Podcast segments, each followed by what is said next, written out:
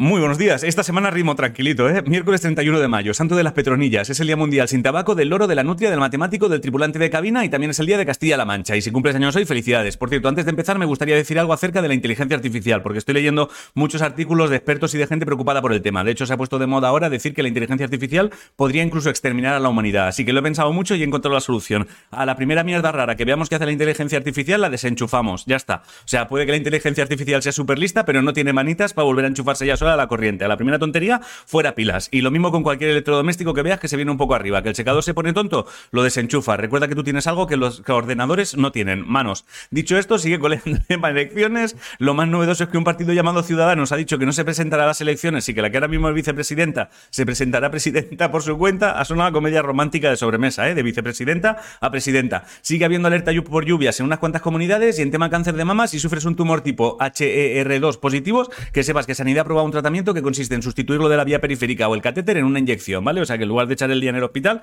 te ponen una inyección y sigues con tu día. En Reino Unido han empezado a ponerse serios con el tema de los vapers y meterán multa seria a quien venda vapers a menores de 18 y un estudio dice que el abuso de azúcar aumenta el riesgo de padecer Alzheimer. En deportes, en taekwondo, Adrián Vicente ganó el bronce en la categoría menos 58 del Mundial que se está celebrando en Bakú. Hoy a las 3.45 tienes partido de Alcaraz contra Taro Daniel en enduro, que es lo de meterse con una moto por barro, charco, baches grandes. O sea, lo de conducir como si hubieras robado la moto al tío que intentaba matarte en mitad de una montaña y estuvieras escapando. Josep García ganó una movida tocha en Finlandia y en fútbol esta noche el Sevilla juega contra el Roma eh, la Copa de Europa League. Está, la, o sea, que si gana, gana.